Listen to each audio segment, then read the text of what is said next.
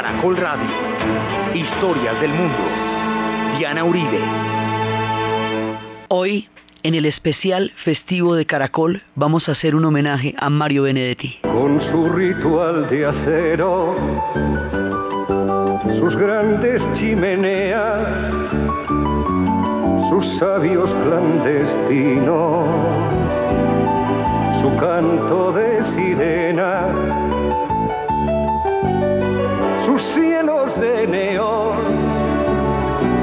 sus ventas navideñas, su culto de Dios Padre y de las charreteras con sus llaves del reino. El norte es el que ordena, pero aquí abajo abajo el hambre disponible recurre al fruto amargo de lo que otros deciden.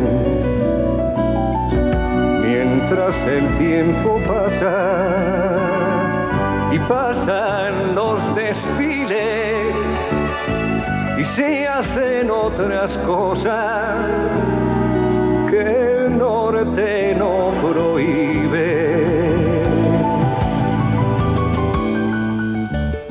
Con su esperanza dura, el sur, el sur también existe.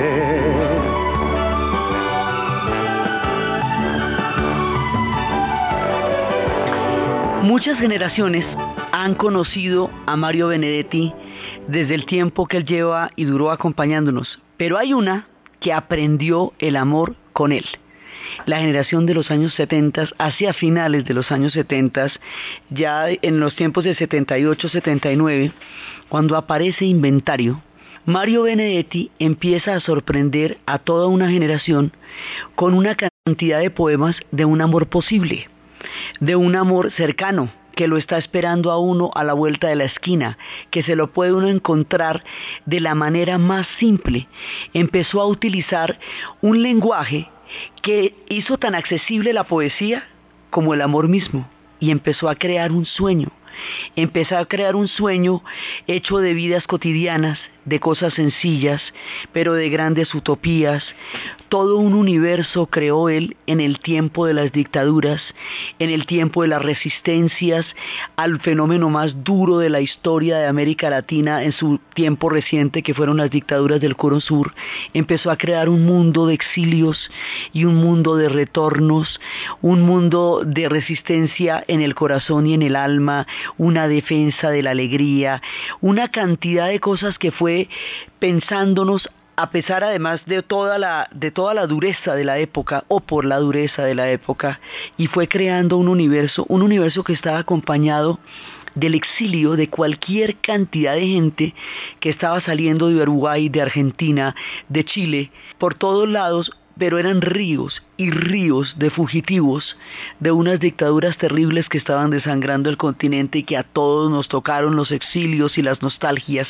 Entonces era la nostalgia del exilio, pero también es esa bucólica tristeza y esa melancolía de la gente que había estado, que viene de los grandes emigrantes, de todos los barcos de emigrantes que llegaron a poblar el sur, toda una cantidad de cosas. Es un mundo que él creó, que era el tiempo también de Eduardo Galeano que todavía nos acompaña, el tiempo de Cortázar, el tiempo de una cantidad de personajes que nos fueron creando un mundo, los sueños de ellos en su exilio se fueron haciendo los sueños nuestros y nos fueron creando toda una generación y nos fueron marcando las ilusiones con sus propias ilusiones y nos fueron a ir sintiendo parte de un país, de un continente y de una tierra que compartía los mismos sueños y compartía los mismos dolores a través de la solidaridad que significaba el exilio de toda esta cantidad de gente. Entonces, hoy que nos ha dejado Mario Benedetti, vamos a hacerle un homenaje a ese hombre que nos dio tantos sueños y que nos va a acompañar para siempre con toda su obra. Vamos a ir contando pedacitos de cómo nos fue construyendo el alma con toda su maravilla. Vamos a empezar por escuchar su voz con los poemas más sencillos. Hagamos un trato. Hagamos un trato. Compañera, usted sabe que puede contar conmigo. No hasta dos o hasta diez, sino contar conmigo. Si alguna vez advierte que la miro a los ojos y una veta de amor reconocen los míos, no alerte sus fusiles ni piense qué delirio. A pesar de la veta o tal vez porque existe, usted puede contar conmigo. Si otras veces me encuentra huraño sin motivo, no piense qué flojera, igual puede contar conmigo. Pero hagamos un trato, yo quisiera contar con usted es tan lindo saber que usted existe. Uno se siente vivo, y cuando digo esto quiero decir contar, aunque sea hasta dos, aunque sea hasta cinco, no ya para que acuda presurosa en mi auxilio, sino para saber a ciencia cierta que usted sabe que puede contar conmigo. Así Benedetti nos va metiendo con su voz en todas sus historias.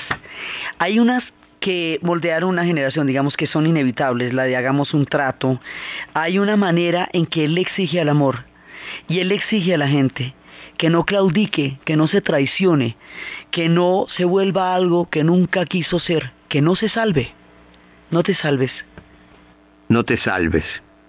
No te quedes inmóvil al borde del camino, no congeles el júbilo, no quieras con desgana. No te salves ahora ni nunca, no te salves. No te llenes de calma, no reserves del mundo solo un rincón tranquilo, no dejes caer los párpados pesados como juicios, no te quedes sin labios, no te duermas sin sueño, no te pienses sin sangre, no te juzgues sin tiempo. Pero si pese a todo no puedes evitarlo y congelas el júbilo y quieres con desgana y te salvas ahora y te llenas de calma, y reservas del mundo solo un rincón tranquilo y dejas caer los párpados pesados como juicios y te secas sin labios y te duermes sin sueño y te piensas sin sangre y te juzgas sin tiempo y te quedas inmóvil al borde del camino y te salvas, entonces no te quedes conmigo. Él exigía y siempre exigió que la pasión estuviera presente en todo acto de la vida que no se hicieran las cosas y realmente no se sentían, que no se crearan los sueños y verdaderamente no se pensaba y no se creía en ellos, que no se volviera la vida como un cascarón vacío, que así no tenía sentido nada. Por eso hablaba siempre de las utopías. Y era un amor exigente el suyo, tan cotidiano, tan sencillo, tan a la vuelta de la esquina, como exigente porque siempre le pedía al otro que siguiera siendo aquello que era y aquello en lo cual soñaba. Fue fiel a esto hasta el último día de su vida. Fue fiel a esto en todas las cosas que escribió, en la manera como tuvo que reinventarse cuando el mundo de sus sueños desapareció. Fue fiel a esto siempre y en todos los caminos. Y en esos amores que él nos fue delineando, hay una mujer desnuda y en lo oscuro que nos cantaba Serrata.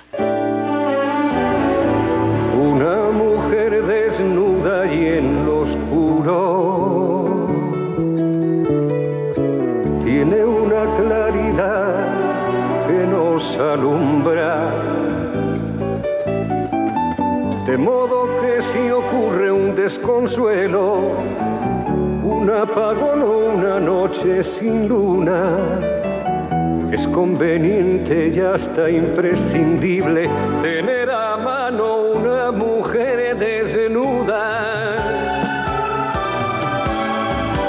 Una mujer desnuda y en oscuro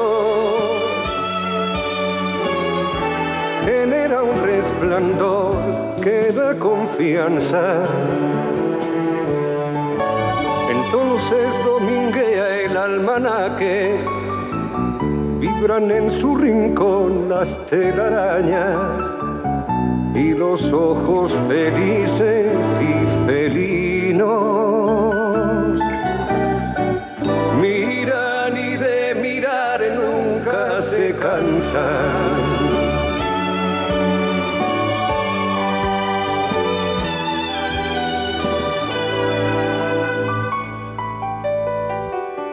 Una mujer desnuda y en lo oscuro. Es una vocación para las manos. Para los labios es casi un destino y para el corazón un despilfarro una mujer desnuda es un enigma y es una fiesta descifrarlo.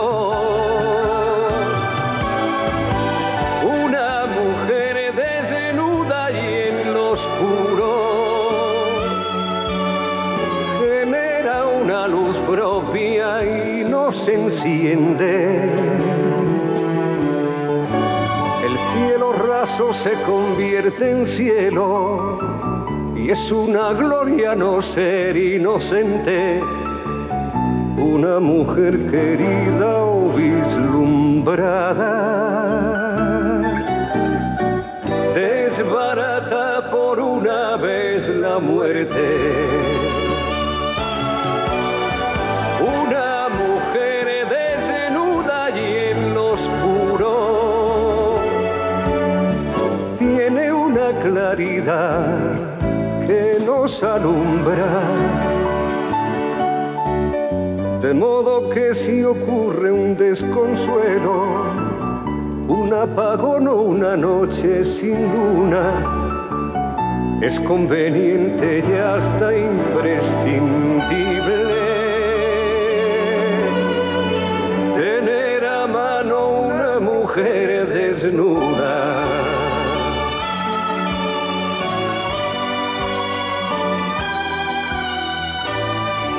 Ese amor que se va inventando Benedetti es totalmente cálido, cercano. Es un amor que se va formando en cualquier parte, de cualquier manera. Que nadie, en, la esperanza que tiene este amor es que lo puede estar esperando uno en cualquier momento. En la vuelta de la esquina, en los lugares más inesperados, en las situaciones que menos se podrían imaginar, entre los formales y el frío los formales y el frío. ¿Quién iba a prever que el amor ese informal se dedicara a ellos, tan formales?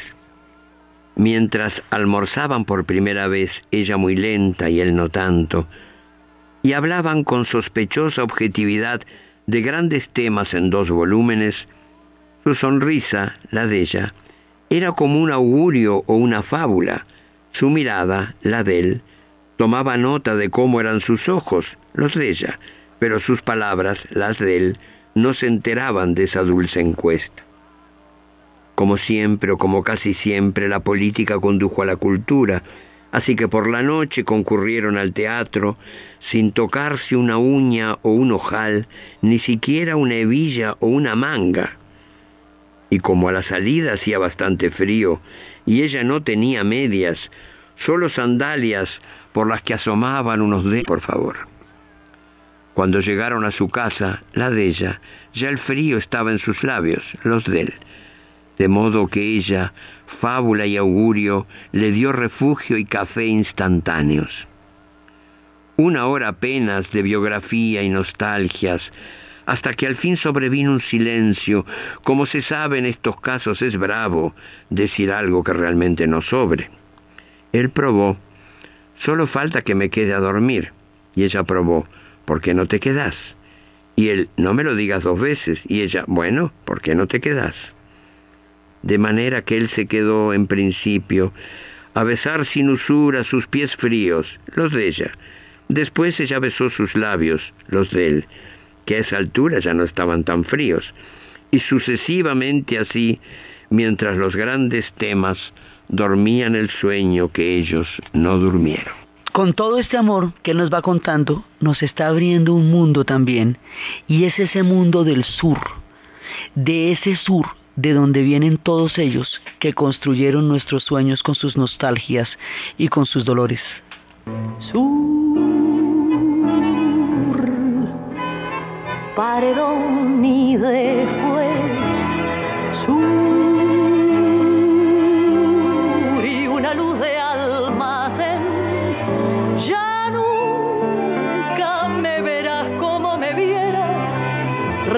recostado en la vidriera y esperándote. Ya nunca alumbraré con las estrellas nuestra marcha sin querellas por las noches de Pompeya.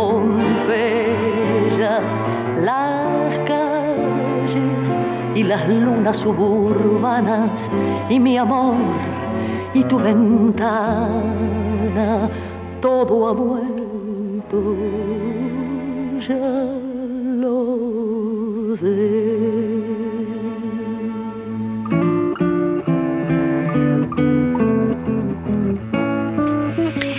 es ese sur? Benedetti es uruguayo. Al Uruguay le dicen el paisito. Eso tiene 3 millones de habitantes. Es un pequeño país eh, con una clase media gigantesca, tanto que él dice que, y son tantos los oficinistas, que él dice que Uruguay es la única oficina que ha llegado a adquirir el estatus de república en el mundo. Es un montón de clase media de gente trabajando, de funcionarios. Es una, un paisaje bucólico, son unas tierras de un mar gris y hermoso a la vez. Es el río de la Plata. Son a ambos lados del delta. Queda por un lado Montevideo y por el otro lado una rival terrible, la Gran Buenos Aires.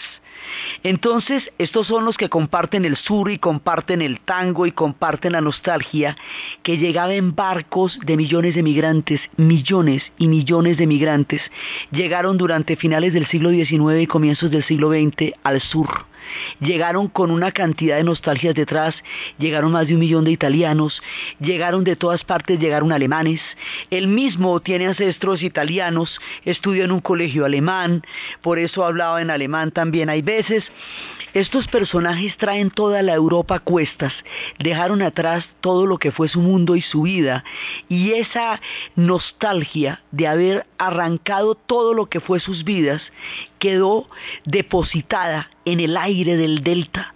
Por eso a ambos lados del río de la Plata la nostalgia se percibe, se huele en el aire. Y eso también está en los poemas de Benedetti. Entonces él tiene todas estas historias y ese pequeño Uruguay que ellos llaman el paisito, con todo cariño lo llaman el paisito, produce unos escritores que uno no se la cree porque es que de allá es Eduardo Galeano, Juan Carlos Sonetti, de allá pues Mario mismo, Mario Benedetti, produce unos escritores de una talla impresionante y unos grandes futbolistas también, el paisito. Ese paisito es el centro de la narración de Benedetti.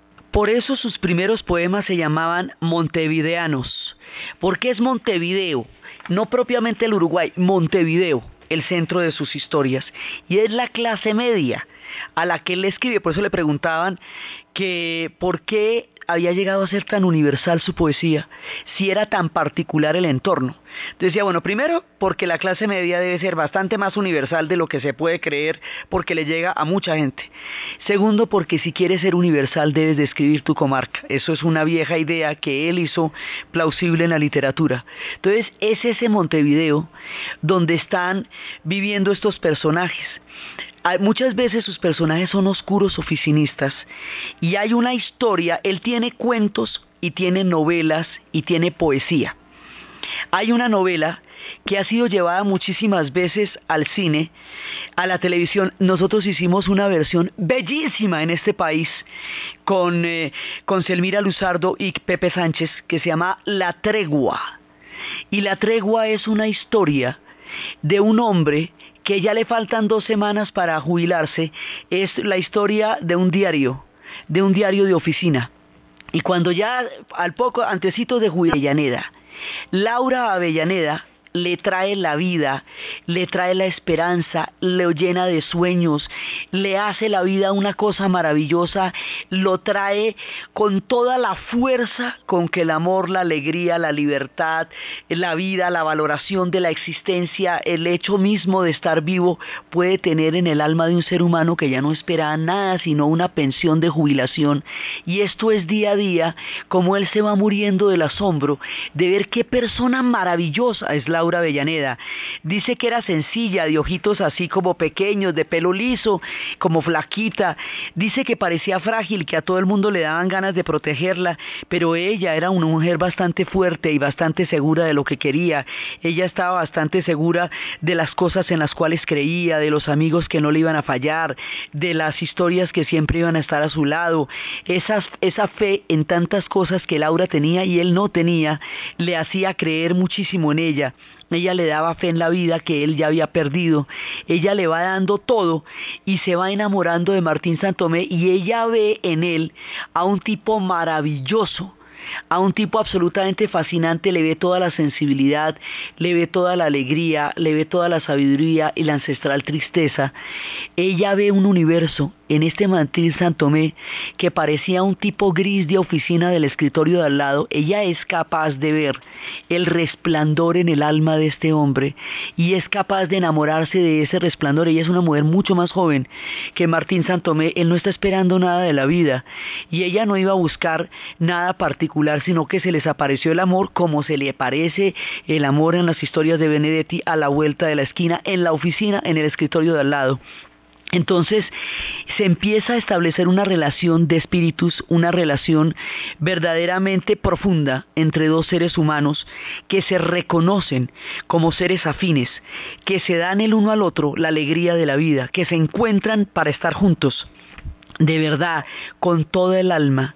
Y cuando él ya está completamente enamorado de Laura Avellaneda, y cuando Laura Avellaneda está completamente enamorada de él cuando toda la vida ha tenido sentido, cuando los diálogos más hermosos, porque es que la novela es hecha de unos diálogos que él recuerda y de unos diarios, de cómo los diarios van mostrando cómo se va transformando su vida, cada día se va iluminando con la sola presencia de Laura Avellaneda, cómo ella le va dando todo el resplandor y el sentido de una existencia que parece que nunca lo tuvo porque él es existencial como la gente del sur también, tiene sus escepticismos y Laura es la luz. Cuando esto está maravilloso, ella deja de ir a la oficina un día y luego dije de ir a la oficina dos días y dijeron que estaba un poquito malita, que tenía como una gripa y Laura se le muere. Y cuando Laura se le muere, el hombre pierde todo, todo. Pero no solamente pierde todo en el sentido en que físicamente Laura se va, sino que él queda a la vez con toda la alegría de haber vivido. Ese episodio con Laura Avellaneda le dio sentido a toda su vida. Más allá de su vida o más allá de su muerte, el haber conocido a Laura Avellaneda le dio toda una razón de ser al hecho de haber habitado la tierra y eso no se lo puede quitar ni siquiera la tristeza de la muerte de Laura Avellaneda. En un sentido póstumo, a una figura imaginaria que llega a ser tan real de lo mismo cotidiana, Mario Benedetti escribe uno de los poemas más hermosos precisamente a esta historia. Es la última noción de Laura Avellaneda. Usted, Martín Santomé, no sabe cómo querría tener yo ahora todo el tiempo del mundo para quererlo. Pero no voy a convocarlo junto a mí, ya que aún en el caso de que no estuviera toda muriéndome, entonces moriría solo de aproximarme a su tristeza.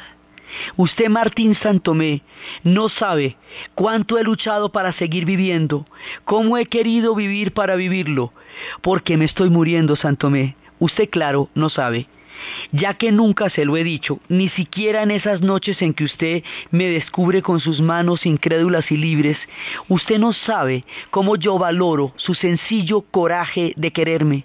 Usted, Martín Santomé, no sabe, y sé que no lo sabe, porque he visto sus ojos despejando la incógnita del miedo. No sabe que no es viejo, que no podría hacerlo. En todo caso, allá usted con sus años, yo estoy segura de quererlo así. Usted, Martín Santomé, no sabe qué bien, qué lindo, dice Avellaneda, de algún modo ha inventado mi nombre con su amor. Usted es la respuesta que yo esperaba a una pregunta que nunca he formulado. Usted es mi hombre y yo la que abandono. Usted es mi hombre y yo la que flaqueo. Usted, Martín Santomé, no sabe, al menos no lo sabe en esta espera, qué triste es ver cerrarse la alegría sin previo aviso de un brutal portazo. Es raro, pero siento que me voy alejando de usted y de mí, que estábamos tan cerca de mí y de usted? Quizá porque vivir es eso, es estar cerca, y yo me estoy muriendo, Santomé. Usted no sabe qué oscura, qué lejos, qué callada. Usted Martín, Martín, ¿cómo era? Los nombres se me caen, yo misma estoy cayendo. Usted de todos modos no sabe ni imagina que sola va a quedar mi muerte sin su vida. Y así Laura Avellaneda le dice de una manera póstuma lo que ella siente de tener que morirse en el momento que ellos están amando más. Entonces son las historias de lo que va pasando en las oficinas, de lo que va pasando en la vida cotidiana, pero esa vida además es un amor, él convoca amores en donde hay un desbordamiento, llegan de una manera muy sencilla. Su lenguaje es muy claro, él siempre tuvo la idea de escribir con sencillez porque decía que amaba la poesía, pero que todas las grandes y grandilocuentes figuras solían alejarlo, le parecían enigmáticas, le parecían confusas, le gustaban, pero le parecían demasiado raras para expresar los sentimientos que había detrás en muchos casos. Entonces él siempre quiso escribir poemas que fueran muy sencillos y esa sencillez del lenguaje con la profundidad de sentimientos con que era capaz de cargar cada una de las palabras más cotidianas de contar hasta dos y hasta tres o de la táctica y estrategia, se fueron volviendo una realidad.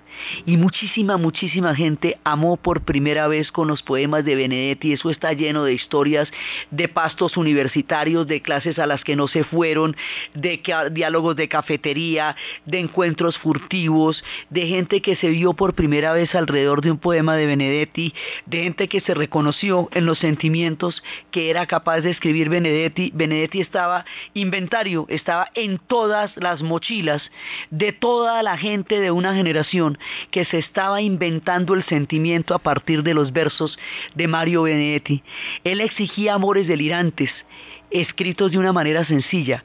Él exigía amores locos que le sacaran a alguien todo lo que tenía en el alma para darle a la vida, aunque fuera por una sola vez, y aunque esa vez fuera efímera, el solo sentimiento valía para intentar con los locos que inventaron el amor, y de esa manera se ponía en consonancia de ese mismo sur, de donde vienen tantos sueños, con estas historias que Piazzolla le dijo a Melita Baltari en la balada para un loco. Salgo de casa por arenales.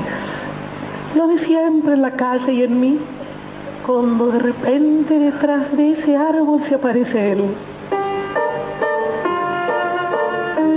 La rara de penúltimo ligera y de primer polizón en el viaje a Venus. Medio melón en la cabeza, las rayas de la camisa pintadas en la piel, dos medias suelas clavadas en los pies y una banderita de taxi libre levantada en cada mano. Parece que solo yo lo veo porque él pasa entre la gente y los maniquíes le guiñan, los semáforos le dan tres luces celestes y las naranjas del frutero de la esquina le tiran las aves. Y así, medio bailando y medio volando, se quita el melón, me saluda.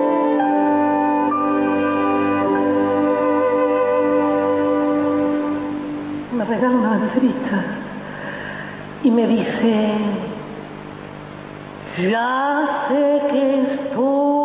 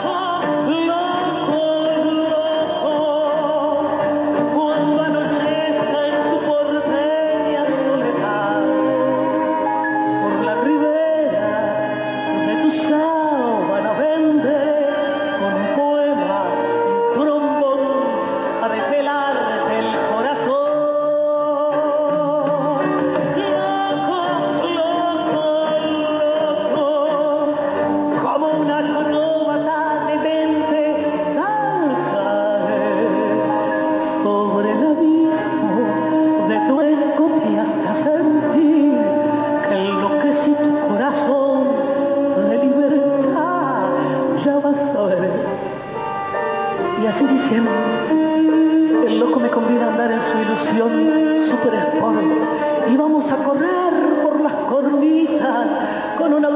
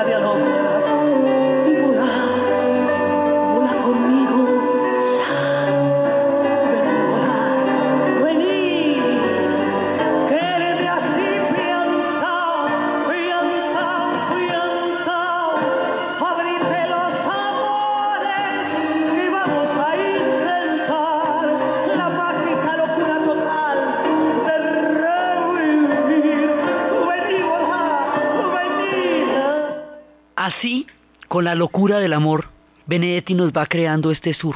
Este sur es él, pero también es Amita Bartari, y es Piazzolla, y también es Charlie García, y es Mercedes Sosa, y es todo ese sur que se va creando durante esta época. Y aparte de este amor, que él invitaba a la locura, que él invitaba a la existencia plena, a la fuerza vivificante, a estar completamente vivos, totalmente vivos. Aparte de eso hay otros temas que él abordó y eran las dictaduras. O sea, al sur lo une, por un lado, pues la geografía, el delta, el río de la Plata, las dos ciudades que están totalmente conectadas como dos universos de una misma tristeza, de una misma melancolía, que son Buenos Aires y Montevideo. Pero aquí la cosa se puso muy grave porque a partir de la década, mediados de la década de los 60, empezó un, un cambio geopolítico, un clima de esos históricos bravísimos de la Guerra Fría, que se llamaba la doctrina de la seguridad nacional. Y la doctrina de la seguridad nacional cambió el enfoque de los ejércitos, no ya como ejércitos que en América Latina enfrentaran problemas fronterizos porque no eran grandes los problemas fronterizos en América Latina, sino como aquellos de, que habrían de enfrentar una represión interna contra todo una, una cantidad de fuerzas sociales que se estaban expresando, unas armadas y otras no, en todo el continente, en todo el sur del continente. La doctrina de la seguridad nacional empezó en Brasil y empezó con el golpe de Estado en 1964 que le hicieron a Arsenio Cuadros y luego a Joao Goulart. Y luego eso se va a trasladar a Chile con el brutal golpe a Salvador Allende, que va- Salvador Allende es parte de ese sur y de ese sueño y de esas historias que se fueron creando, el golpe de Chile de 11 de septiembre, en el Uruguay también se dio la dictadura, en Argentina llegaría en el 76, hasta que hay un momento, en el Paraguay también, hasta que hay un momento en que todo el cono sur está metido en unas dictaduras absolutamente terribles, y esas dictaduras van a transformar el alma porque van a producir un exilio masivo. Entonces, ellos que son hijos de migrantes, que tenían las nostalgias de haber llegado los barcos en la época en que los emigrantes eran muy bien recibidos, eran esperanza, alegría y aporte, tuvieran o no papeles, eran seres humanos que venían de tierras lejanas con gastronomías, historias y acentos que formaron este sur y no esas historias ahora en que se les mira con tanta desdén a los mismos emigrantes que hoy buscan esas oportunidades en otras partes de la tierra. Ellos tienen la nostalgia de los emigrantes. Y si a esto le vamos a añadir una dictadura tan brava como la que les cayó encima, entonces el exilio fue de tal tamaño que Uruguay, teniendo casi 4 millones de habitantes, 850 mil se fueron. Esto es casi la cuarta parte de la población del país y había un letrero famoso en el aeropuerto de Montevideo que decía el último en salir apague la luz. Esto era un país que eso se desocupaba. El mismo Benedetti, por sus convicciones y por la manera como la hizo presente en sus libros, tuvo que vivir 12 años de exilio. También tuvo que estar en México, tuvo que estar en Cuba, tuvo que un montón de lados porque se había ido primero a la Argentina y en Argentina le dijeron que tenía 48 horas para seguir respirando. Entonces ahí se tuvo que ir a otro lado y vive el exilio. Todo el exilio va a estar narrado a través de él. Además, estas dictaduras se van apoderando del continente y van creando un dolor y del dolor van saliendo también esos sueños de América Latina, de una resistencia, de un mañana, de un futuro, de un tiempo democrático, de unas historias que habrían de llegar cuando acabara la dictadura. Entonces, él tiene muchas maneras de registrar cómo se dio eso. Ahí él tiene muchos cuentos, muchos libros de la muerte y otras sorpresas, eh, los astros, tiene muchos, muchos libros y hay un cuento que se llama Los astros y vos. Y es una historia en un cuento en la cual había en, en pues en Montevideo pasaba que los estudiantes protestaban, salían a la calle, armaban un tierrero, la policía los arrestaba, los llevaba a la cárcel y al otro día los sacaba por la mañana. Montevideo es chiquito y en esa época era más chiquito. Entonces, pues es como, es, es más bien pequeño, cálido. Y entonces, pues eh, otra vez los arrestaban y al otro día hacían para la casa y así. Y esto era un tire y afloje, una cosa permanente. Un día empieza a darse una transformación y los policías y los generales que antes eran eh, generales, digamos, tradicionales del Uruguay, se empiezan a volver, eh, empiezan a volverse agentes de una represión muy brava y empiezan a desaparecer a los estudiantes. Y cuando los estudiantes empiezan a desaparecer y cuando ya no vuelven y cuando los empiezan a torturar, esto sucedió en un momento dado las cosas que habían sido cotidianas se volvieron gravísimas en un momento dado estar en un movimiento estudiantil era un peligro de muerte. En un momento dado ser un disidente era un peligro de muerte. En un momento dado pensar de otra manera era un peligro de muerte. En un momento dado el plan Cóndor persiguió a todos los intelectuales para tratar de desarticular las redes de pensamiento en un momento dado todo se volvió peligroso y nadie se dio cuenta de qué sutil manera estas cosas fueron cambiando hasta convertirse en algo terrible. 30.000 desaparecidos en Argentina, la cantidad de cuerpos que aparecían en el mar, en el Uruguay. Ese es el Montevideo que le tocó vivir a Benedetti. Le tocó irse del Uruguay y dejar a su esposa durante 12 años porque ella tenía que quedarse cuidando las madres ancianas de los dos. Entonces no podía irse, entonces él no pudo estar con ella. Él dice que no recuerda el exilio con tanta amargura porque finalmente ese tiempo pasado pudo ser peor porque a la final sobrevivió, digamos, el exilio le da una tristeza que no se convierte en odio, se convierte en tristeza y que finalmente él va a poder mirar a lo largo de su vida. Pero él en sus poemas y en su palabra fue contando ese exilio que los cubrió a todos en el sur del continente y que produjo el éxodo gigantesco de toda esta generación, casi toda la generación de la época de Benedetti se fue y después para volver eso fue una cosa muy complicada. Se fueron caminando por América Latina, llegando por los aeropuertos, llegando por todos lados, llegaban aquí, cantaban en las peñas, todo el mundo los recibía, llegaban a Europa, llegaban a París, hacían los tangos del exilio de Gardel, hacían una cantidad de historias para mantener el alma viva, mientras los devoraba una dictadura absolutamente aterradora que perseguía especialmente a los poetas, a los pensadores, a la gente más sensible y que hacía que Charlie García en ese mismo momento estuviera cantando los dinosaurios.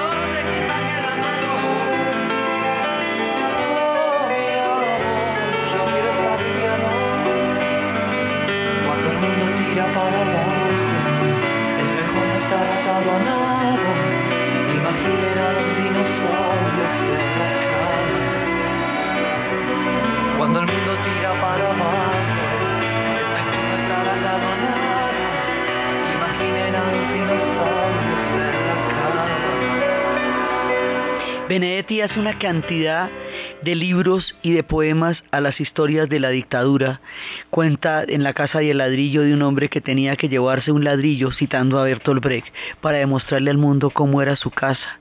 Él dice que él se siente contemporáneo de un montón de gente de diferentes lugares, que piensa como él y que siente como él, no importa ni de qué edades ni en qué geografía se encuentren, esos son su patria, son su humanidad, porque el exilio le va a dar un carácter, lo va, lo va a hacer salir de ese Montevideo de donde no hubiera salido jamás lo va a hacer irse también a España, donde residía en la última parte de su vida seis meses en Montevideo y seis meses en, en España, huyendo de los inviernos del uno y del otro lado porque era un tipo asmático, ya contaremos la importancia del asma en Benedetti, y entonces el hombre empezó a relacionarse con toda la tierra, se llevaba el ladrillo, iba contando, decía que él es contemporáneo, y Él es parte de la humanidad de todos aquellos con quienes comparte una sensibilidad y un, y un, tiempo y una mirada, independientemente de sus edades y nacionalidades, porque dicen que en cambio en su propio país, de todos ellos es compatriota, en cambio en su propio país hay dictadores, hubo asesinos y hubo corruptos que no son compatriotas de él, para hacer una diferencia entre aquellos que estaban soñando y aquellos que estaban matando a los soñadores, él escribía ustedes y nosotros ustedes y nosotros. Ustedes cuando aman exigen bienestar, una cama de cedro y un colchón especial. Nosotros cuando amamos es fácil de arreglar. Con sábanas, qué bueno. Sin sábanas da igual. Ustedes cuando aman calculan interés y cuando se desaman calculan otra vez. Nosotros cuando amamos es como renacer y si nos desamamos no la pasamos bien. Ustedes cuando aman son de otra magnitud. Hay fotos, chismes, prensa y el amor es un boom.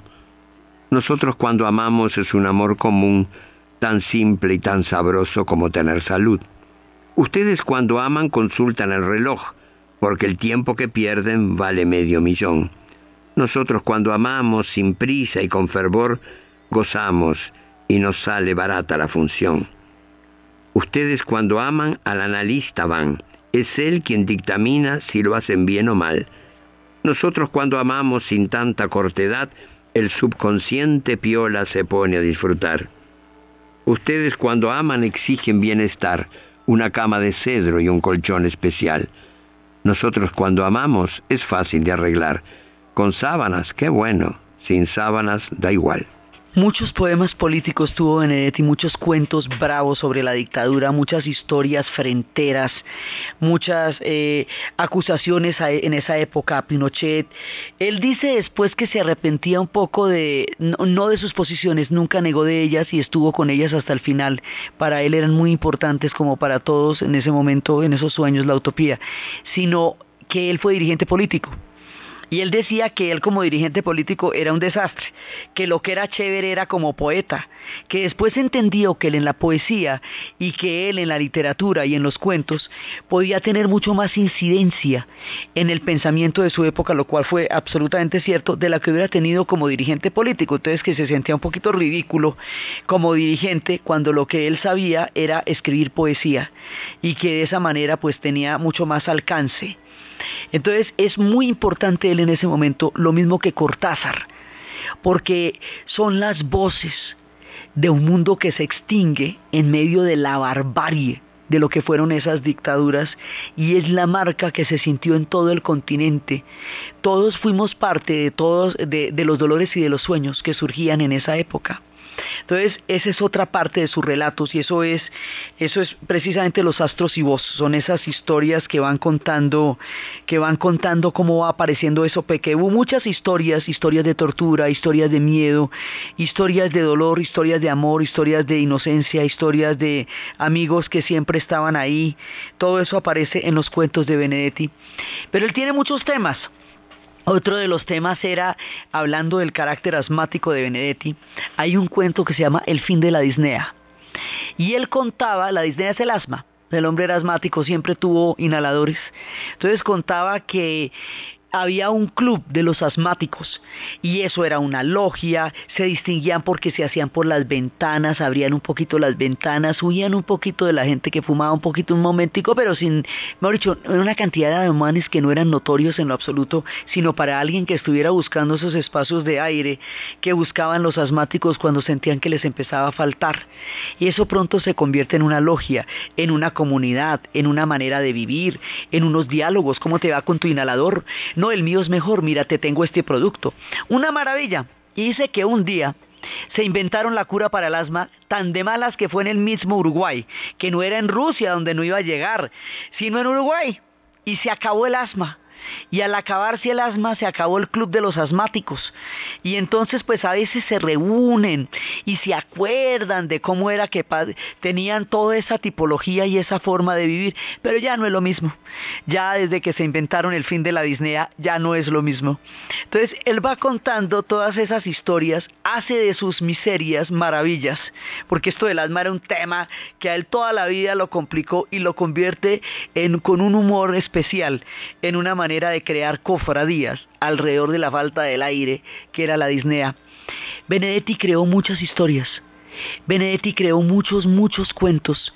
Benedetti nos dio un universo, nos dio un mundo, nos dio una manera maravillosa de entender la vida. Estará con nosotros siempre en nuestros corazones porque Él nos hizo soñar la vida cotidiana, la dignidad, la amistad, la solidaridad, el exilio, el retorno, el humor, eh, los pies, ah, los formales y el frío.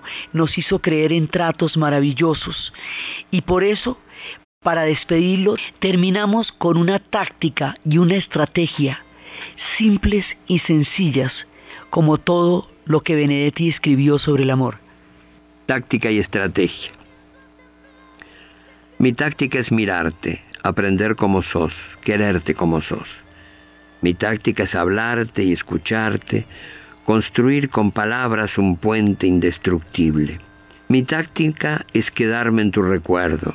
No sé cómo ni sé con qué pretexto, pero quedarme en vos. Mi táctica es ser franco y saber que sos franca y que no nos vendamos simulacros para que entre los dos no haya telón ni abismos. Mi estrategia es en cambio más profunda y más simple. Mi estrategia es que un día cualquiera, no sé cómo ni sé con qué pretexto, por fin me necesites.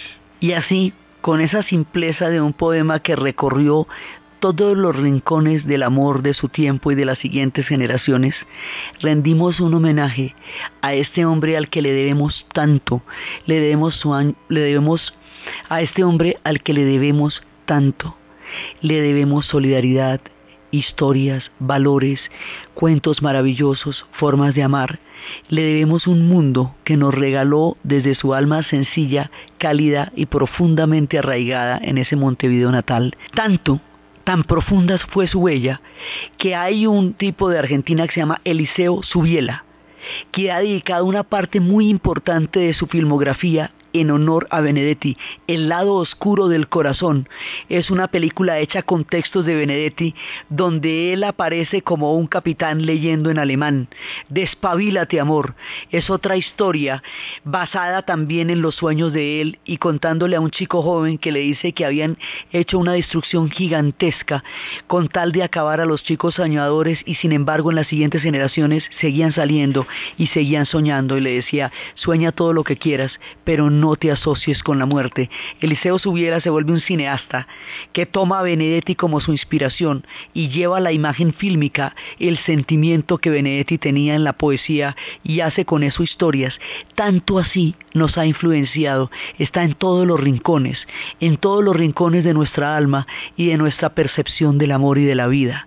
Por eso, y desde allá lo despedimos. Entonces, desde los espacios del amor cotidiano, de los exilios, de un hombre explorando en la sencillez la profundidad de la vida, desde los espacios de Laura Bellaneda, de Martín Santomé, de Gracias por el Fuego, de todas las historias que él nos contó de la casa del ladrillo, de los astros y voz, de inventarios, de todas las historias y poemas, de pies formales y fríos, de miradas que estaban esperando, de todo todos esos instantes íntimos y cotidianos con que Benedetti nos dio un mundo para vivir, para soñar, para habitar, para amar y para tener las utopías siempre presentes en el corazón, en la narración Diana Uribe, en la producción Jessy Rodríguez y para ustedes, feliz fin de semana.